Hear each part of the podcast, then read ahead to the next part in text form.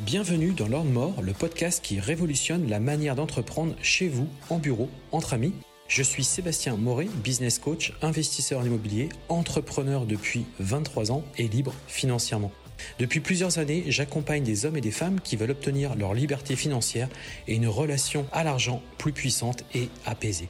Chaque semaine, je partage un nouvel épisode dont l'ambition est de déclencher une prise de conscience à propos de l'entrepreneuriat, mais également de l'argent. Retrouvez-moi sur YouTube et Instagram pour découvrir des lives, mon actualité, mes formations et mes différents accompagnements. Bonjour à tous, c'est Sébastien. Bienvenue sur ce nouvel épisode de ce podcast. Alors, tu l'auras remarqué, la semaine dernière, il n'y a pas eu d'épisode, tout simplement parce que ça a été une semaine qui a été très chargée pour moi.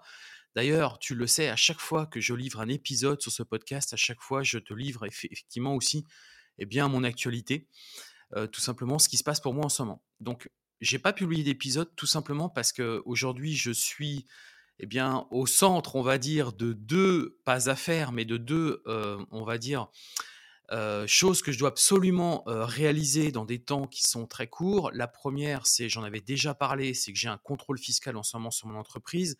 Donc, on voit et je vois le contrôle des impôts toutes les semaines pour livrer de nouveaux documents. Normalement, ça devrait se terminer la semaine prochaine. Donc, ça y est, on va enfin sortir de ce dossier.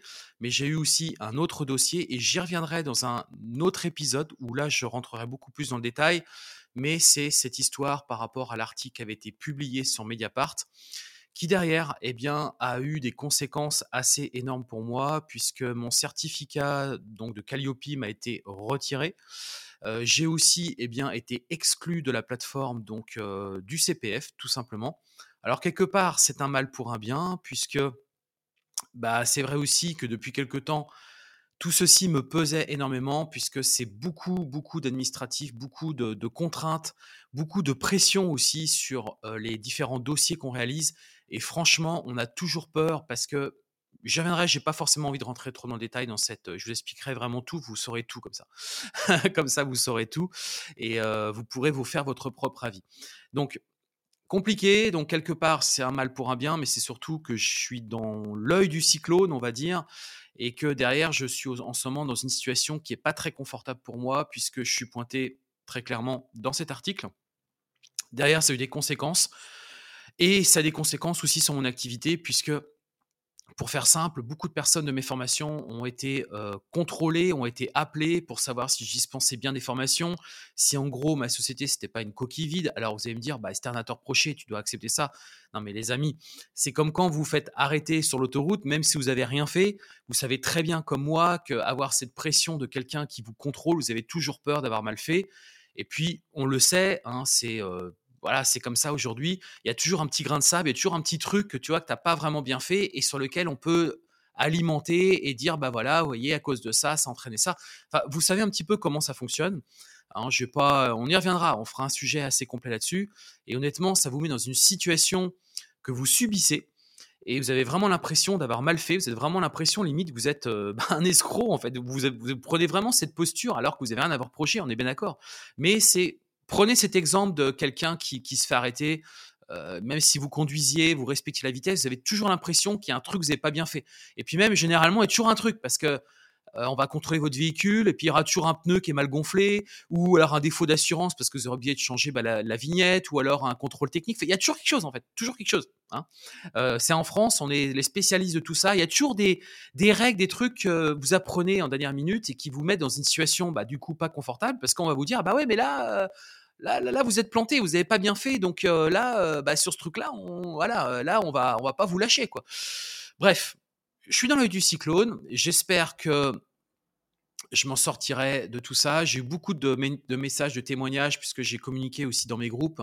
Donc beaucoup de soutien des personnes qui ont suivi mes formations. Donc ça fait vraiment chaud au cœur.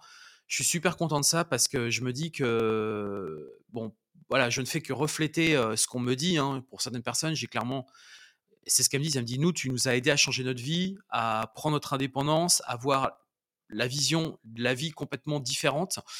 Et c'est grâce à toi, c'est grâce à tes vidéos, c'est grâce à tes formations. Et au moins, je me rends compte que je suis impactant.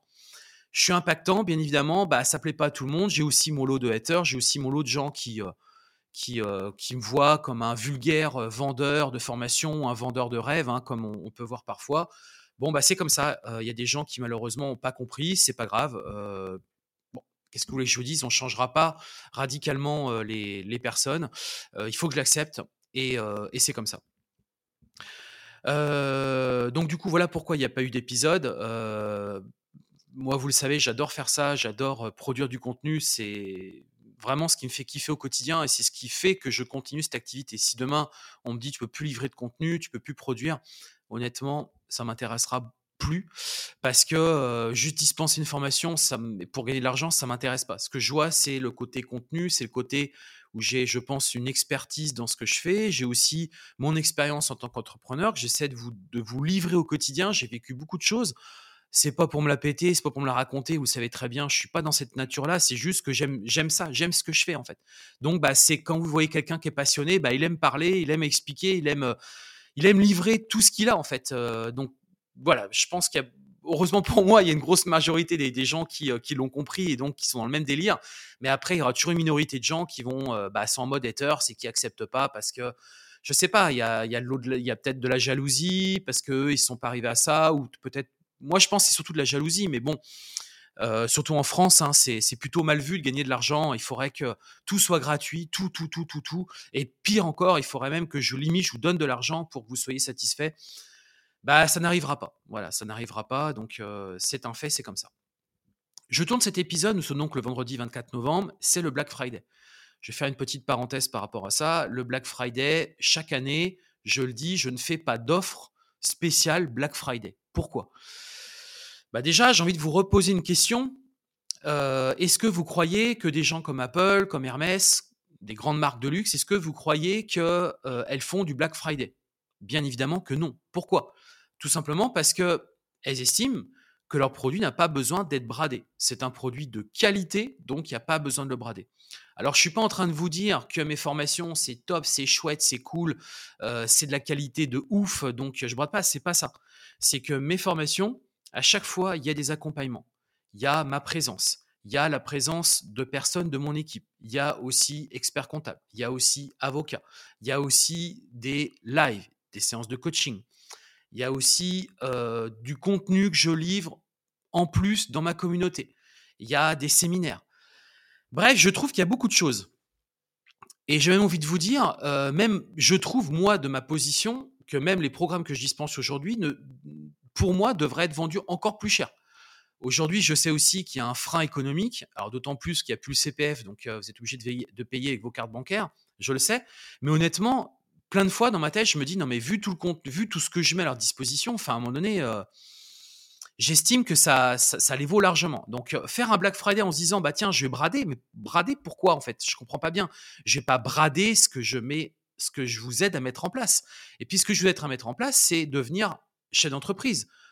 Donc, si déjà je vous apprends à brader vous voyez que ça, ça, envoie une mauvaise image, à mon sens. Vous incitez à brader, à vous faire comprendre tiens, je vais brader. Est-ce que c'est pas une façon aussi, vous, de vous mettre dans, dans cette euh, carrière entrepreneuriale et dans cette création d'entreprise, déjà dans un mode euh, bradé Vous voyez ce que je veux dire? C'est comme je dis souvent que euh, donner des formations gratuites, je le sais que vous la ferez pas. Je le sais, vous la ferez pas. Parce qu'en fait, vous avez, vu que c'est gratuit, vous dites, bah, je prends, je prends, je prends. Mais c'est comme tout. Je suis sûr que chez vous, vous avez plein de choses que vous n'utilisez pas parce que pourquoi il existe des magasins à 2 euros, des choses à pas cher? Parce qu'en fait, les gens, ils achètent, ils ont l'impression que c'est du pas cher, donc c'est cool. Ouais, ok, ils se retrouvent avec un, tas de, produits chez eux qui leur servent à rien. Et c'est exactement la même chose avec les formations. Et moi, le premier, j'ai parfois récupéré des formations à 1 euro, gratuites ou machin. Mais en fait, vous les faites jamais. Ou alors, vous, vous allez en diagonale. Et la formation, elle devrait durer 10 heures, vous le faites en une heure. Donc en gros, vous n'avez rien appris, vous avez, vous avez pris ce qu'il y a à apprendre parce que c'est gratuit. Mais à partir du moment où vous, mettez de l'argent sur la table, que vous payez, là, c'est plus pareil. Parce que là, vous êtes à, dire, attends, j'ai investi mon argent et même psychologiquement, vous vous dites, bah, j'ai investi de l'argent, je veux derrière avoir mon retour sur investissement. Et en plus de ça, c'est comme quand vous convoitez un produit, par exemple, vous avez, je sais pas, vous voulez acheter le dernier iPhone, l'iPhone 15, le meilleur moment, c'est le moment où on le convoite. C'est le meilleur, le meilleur moment, c'est le moment où on économise pour l'acheter. C'est pas le moment où on l'a entre les mains. C'est fini en fait. Réfléchissez bien à ça. C'est terminé. Une fois que vous avez ce produit dans les mains, c'est fini. vous, êtes déjà passé à autre chose. Par contre, le moment où il faut économiser, parce que là, c'est un moment où justement, vous êtes dans une phase d'excitation, une phase où vous convoitez le produit. C'est la même chose dans le cas de mes formations, mais on va plus loin que ça en formation, puisque l'idée, c'est de créer une entreprise. Donc l'objectif derrière, c'est de se dire, attends, euh, je crée une entreprise derrière qui va me rapporter normalement de l'argent. Hein. donc pour moi, c'est pas vous faire un cadeau que de faire un Black Friday. Je pense que vous l'avez compris. Donc ça, c'est, on va refermer cette page sur le Black Friday et on va démarrer cet épisode dans quelques instants. j'ai aussi acheté mon immeuble cette semaine, non, la semaine dernière. Ça y est, donc je suis super content. Je suis l'heureux propriétaire de mon immeuble que je vous parle depuis très longtemps. Pareil, je ferai aussi un épisode quand toute l'histoire sera finie, parce que la saga n'est pas terminée. Euh, je suis propriétaire, mais il y a encore d'autres choses qui sont en train de se, faire. Donc, euh, j'en referai vraiment un épisode complet pour vous expliquer tout ce qui s'est passé cet épisode. Et l'idée, c'est que derrière, ça puisse vous livrer euh, de la valeur, du contenu, et que ça puisse vous inspirer pour vous, vos futures acquisitions, surtout dans une période actuelle où l'obtention d'un crédit est mission quasi impossible. C'est pas par hasard d'ailleurs que beaucoup de personnes se retournent sur la sous-location aujourd'hui parce que c'est un moyen de continuer à faire de l'immobilier et il n'y a pas besoin de banque pour le faire. Ça, c'est plutôt cool. Voilà, euh, qu'est-ce que je voulais vous dire d'autre par rapport à mon, quotidien? Euh, Hier, on a fait un, webinaire sur le no-code qui a cartonné, mais vraiment, il y a eu beaucoup de personnes qui sont passées à l'action. Je ne revenais pas d'ailleurs. Vous étiez super nombreux puisqu'on était quasiment 200 personnes en live, donc là, c'était vraiment excellent. Et on a eu de nombreuses personnes qui ont rejoint le programme d'information, qui ont rejoint le groupe justement du no-code, cette communauté du no-code, cette nouvelle ère et j'en suis super content, super fier. Je pense que je suis dans les premiers à parler de ça, on va dire, dans notre domaine, hein, parce que le no-code, c'est pas nouveau. Mais dans notre domaine d'activité, je pense qu'on est vraiment, je suis vraiment dans, le premier par rapport à ça. Autre chose aussi, si vous écoutez cet épisode ce, vendredi ou peut-être samedi, sachez que dimanche, je sors une vidéo sur YouTube qui va pas faire plaisir à tout le monde. Pourquoi? Parce que je livre des secrets sur euh, des business qui ont été montés récemment et que vous allez pouvoir mettre en place vous aussi de votre côté, et notamment grâce à l'intelligence artificielle. J'en dis pas plus, regardez cette vidéo YouTube, c'est juste de la bombe. Euh, je l'ai tourné euh, donc hier. Ça a été beaucoup de préparation. Hein. c'est quasiment une journée complète pour moi de, recherche, de préparation, de tests, etc. Euh, mais le contenu est là.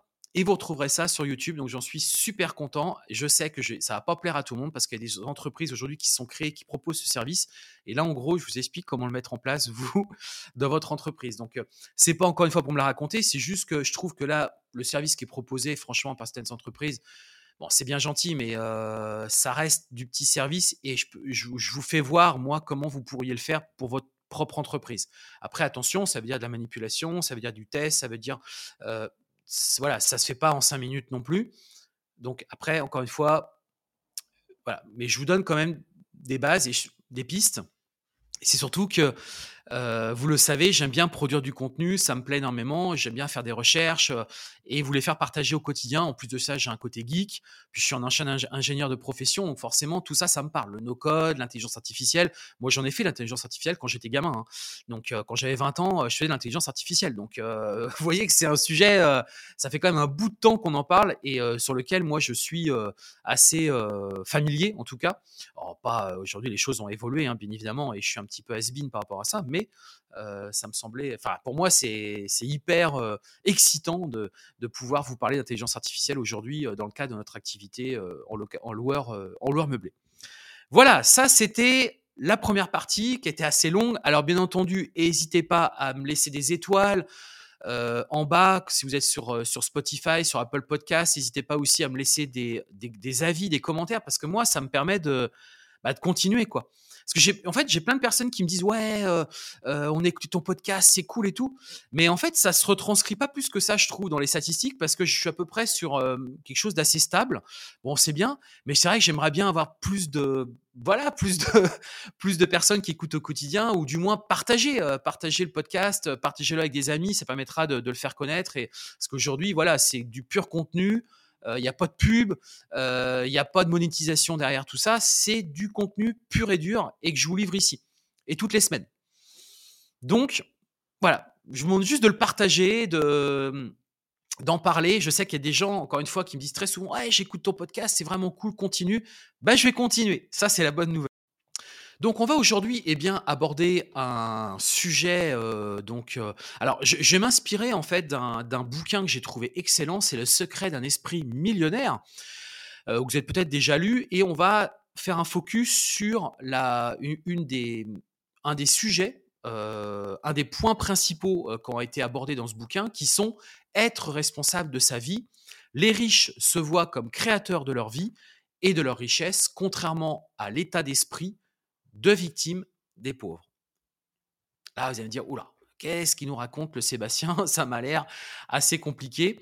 Alors, euh, on va justement euh, dé- développer ça, mais avant toute chose, je voudrais quand même déjà rappeler, à mon sens, qu'est-ce qu'est un riche et qu'est-ce qu'est un pauvre. Alors, en fonction du sens, hein, si c'est un sens euh, économique et financier, bon, bah là, pas besoin de vous réexpliquer qui est un riche, qui est un pauvre, mais il y a aussi une dimension psychologique et un état d'esprit, et c'est là-dessus qu'on va donc euh, parler aujourd'hui, et c'est comme ça que moi je définis un riche et un pauvre, vous allez comprendre pourquoi.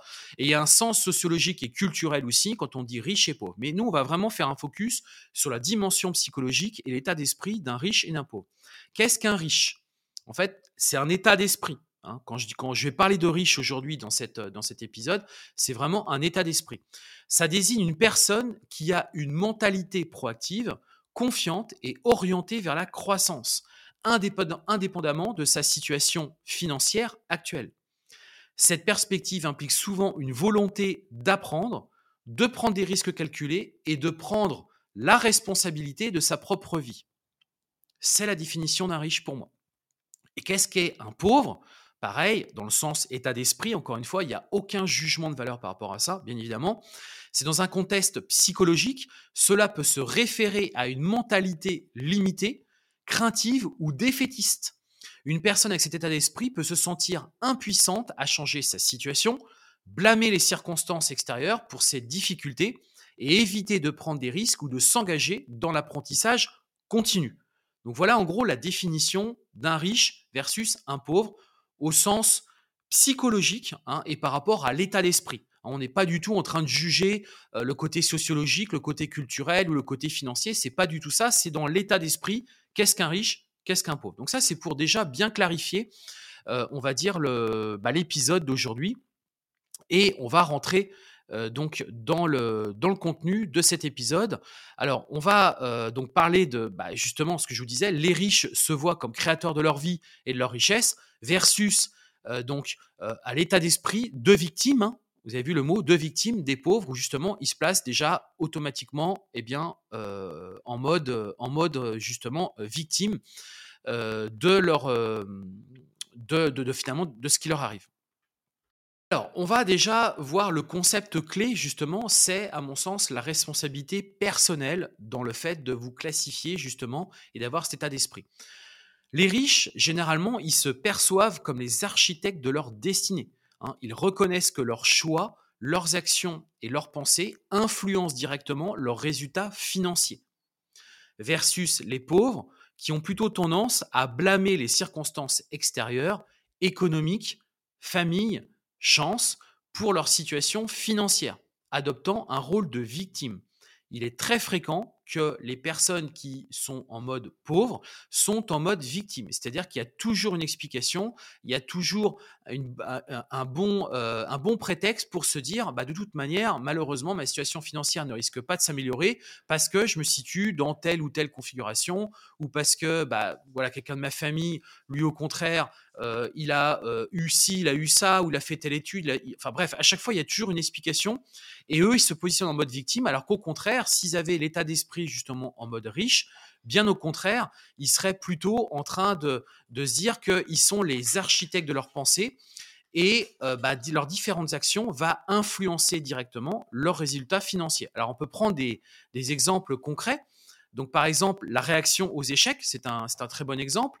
Par exemple, un riche, quand un projet échoue, une personne riche va au contraire analyser la situation et va en tirer des leçons de ses erreurs.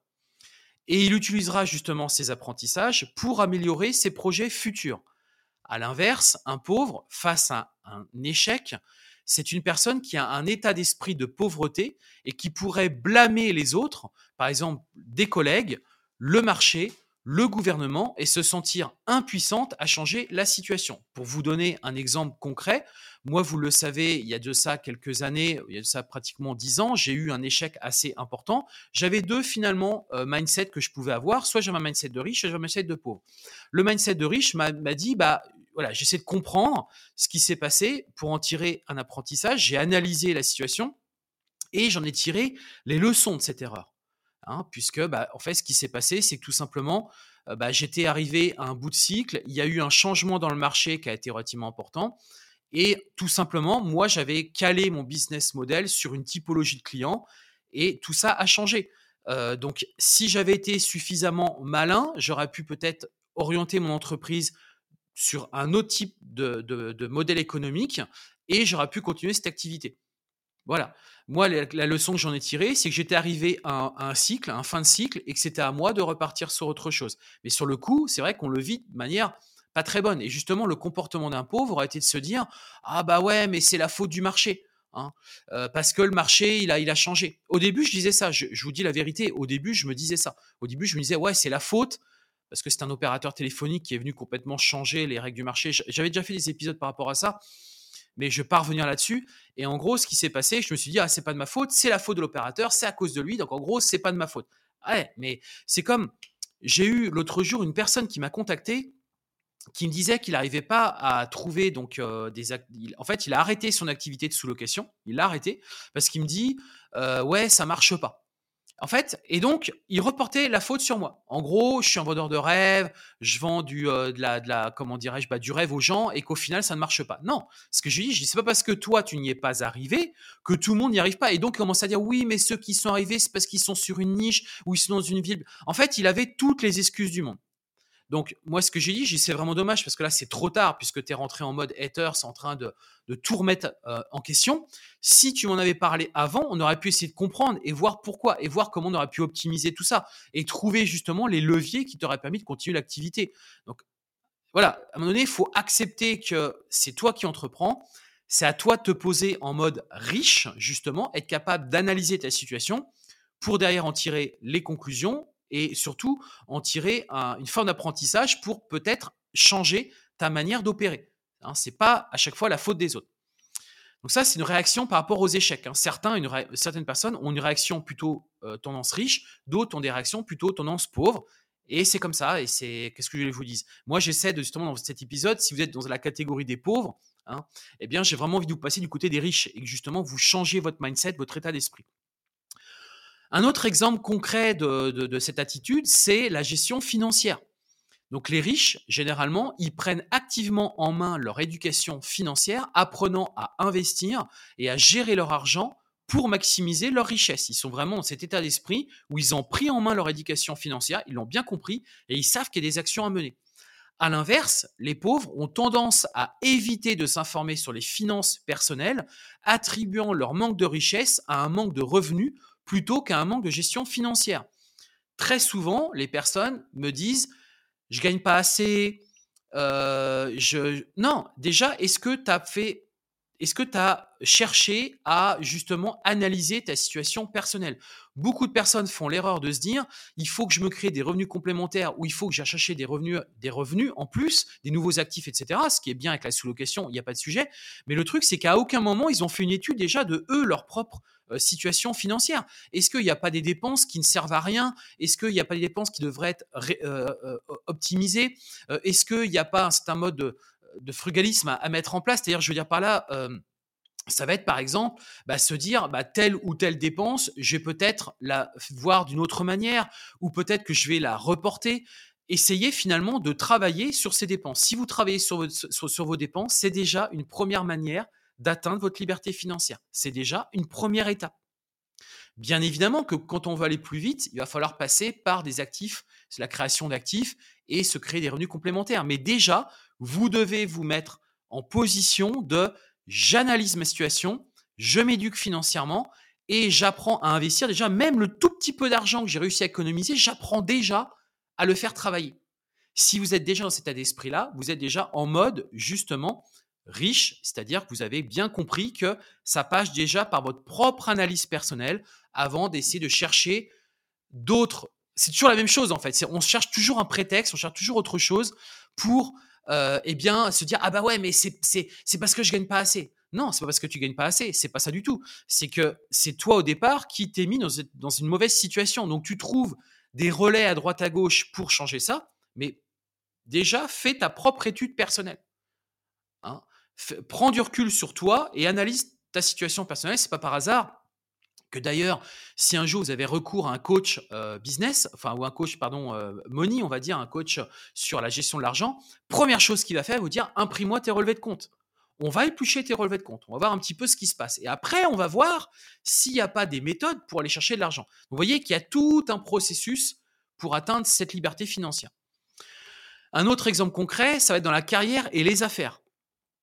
Les riches, généralement, vont choisir des carrières ou lancer des entreprises qui sont alignées avec leurs passions et leurs compétences, prenant des risques calculés pour avancer. A l'inverse, un pauvre reste souvent dans des emplois qui sont peu satisfaisants ou à faible potentiel de croissance, en attribuant la responsabilité de leur situation à des facteurs externes comme le marché de l'emploi. En gros, ils ont un boulot pourri, ça les fait chier, euh, ils n'ont pas envie de le faire, euh, ils savent de toute ils vont pas évoluer. C'est la conjoncture. C'est la conjoncture.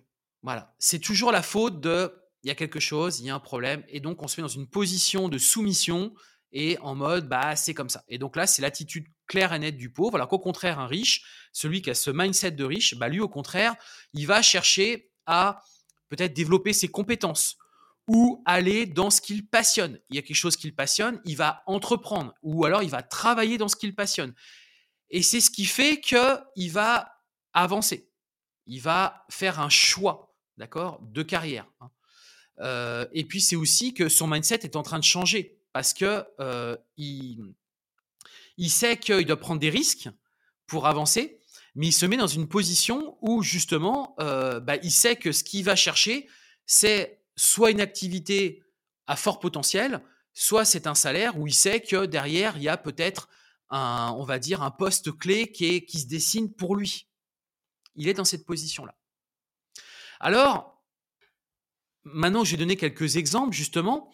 Je voudrais euh, parler de, l'aventure de, Howard Schurtz, je ne sais pas si je le dis bien, Howard Schurtz, et Starbucks, qui est un parcours inspirant et qui est justement un entrepreneur qui a su surmonter d'importants défis pour construire une entreprise prospère.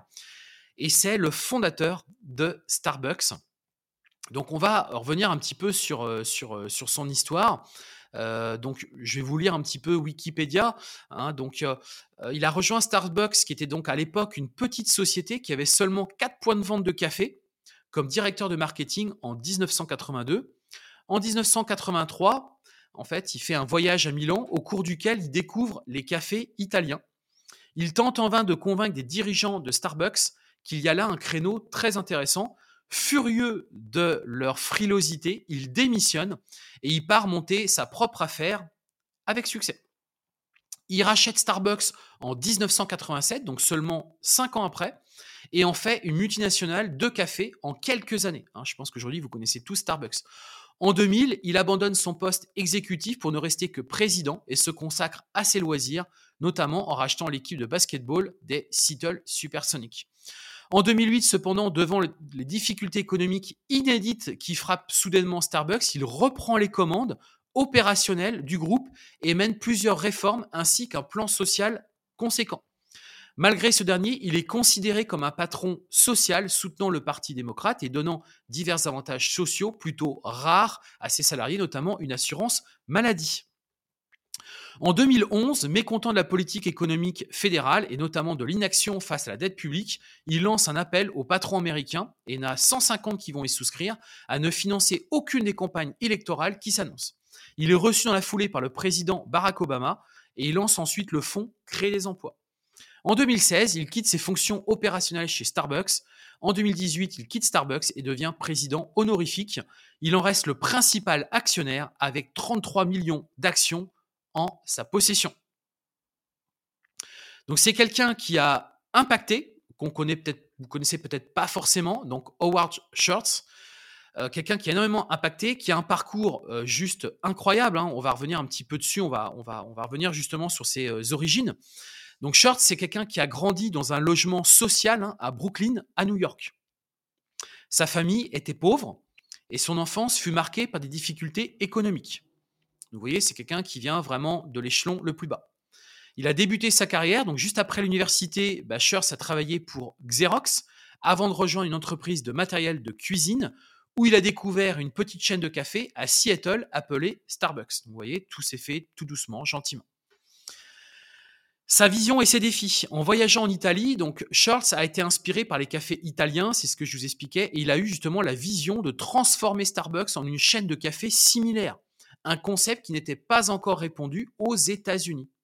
De retour à Seattle, il a dû convaincre les fondateurs de Starbucks qui étaient réticents à changer leur modèle d'affaires. Et là, il fait preuve de risque et de persévérance, puisque Schurtz a quitté Starbucks pour créer sa propre chaîne de café El Gorniale, qui a connu un succès modéré. Plus tard, un petit peu plus tard, on l'a vu juste avant, il a eu l'opportunité de racheter Starbucks. Pour cela, il a dû rassembler un financement, un défi majeur compte tenu de ses origines modestes. Eh ouais, le gars, il vient de rien. Certes, il avait une petite affaire qui marche, qui, qui vivotait, et le gars, il rachète Starbucks. Quoi. Expansion et succès. Une fois la tête de Starbucks, Schurz a commencé à étendre l'entreprise à l'échelle nationale, puis internationale, puisque aujourd'hui on en trouve partout, partout dans le monde. C'est un truc de dingue. Malgré de nombreux obstacles, notamment des crises économiques et des défis concurrentiels, Schurz a réussi à faire de Starbucks une marque mondiale. Impact et, philanthropie, Schurz a également intégré des pratiques d'entreprise socialement responsables, offrant des avantages tels, que l'assurance maladie et les actions de l'entreprise, même aux employés à temps partiel.